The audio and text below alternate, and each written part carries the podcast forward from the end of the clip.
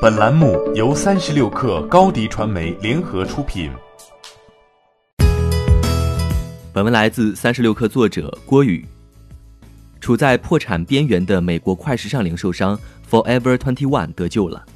据外媒报道，品牌管理公司 Authentic Brands Group 将与西蒙地产各收购 Forever Twenty One 百分之三十七点五的股份，布鲁克菲尔德地产将收购百分之二十五的股份，三方共计出资八千一百一十万美元，约合五点六亿人民币。Authentic Brands Group 董事长兼 CEO Jimmy Sauter 表示。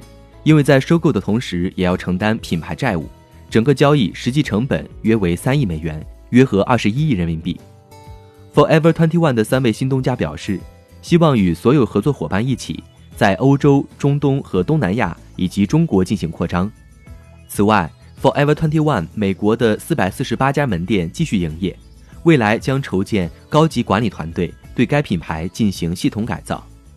和许多传统零售商一样。成立于一九八四年的 Forever Twenty One，在过去几年一直在努力应对来自线上的竞争对手，但由于设计、定价、营销手段、产品质量等问题，导致 Forever Twenty One 流失了大批年轻消费者，销售业绩持续低迷，关店退出当地市场的情况时有发生。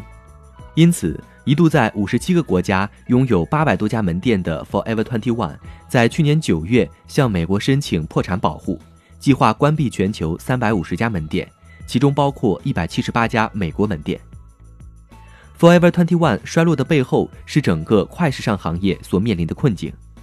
随着全球变暖和环境保护共识的增强，即穿即弃、品质不佳等问题正在迫使快时尚行业转型。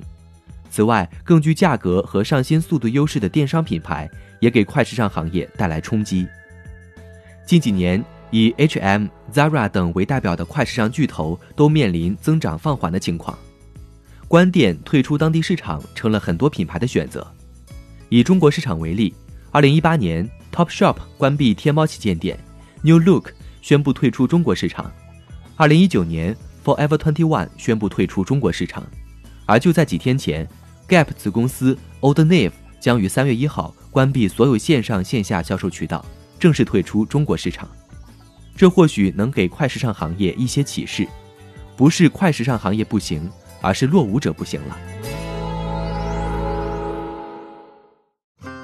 欢迎添加小小客微信 xs 三六 kr，加入三十六氪粉丝群。高迪传媒，我们制造影响力。商务合作，请关注新浪微博高迪传媒。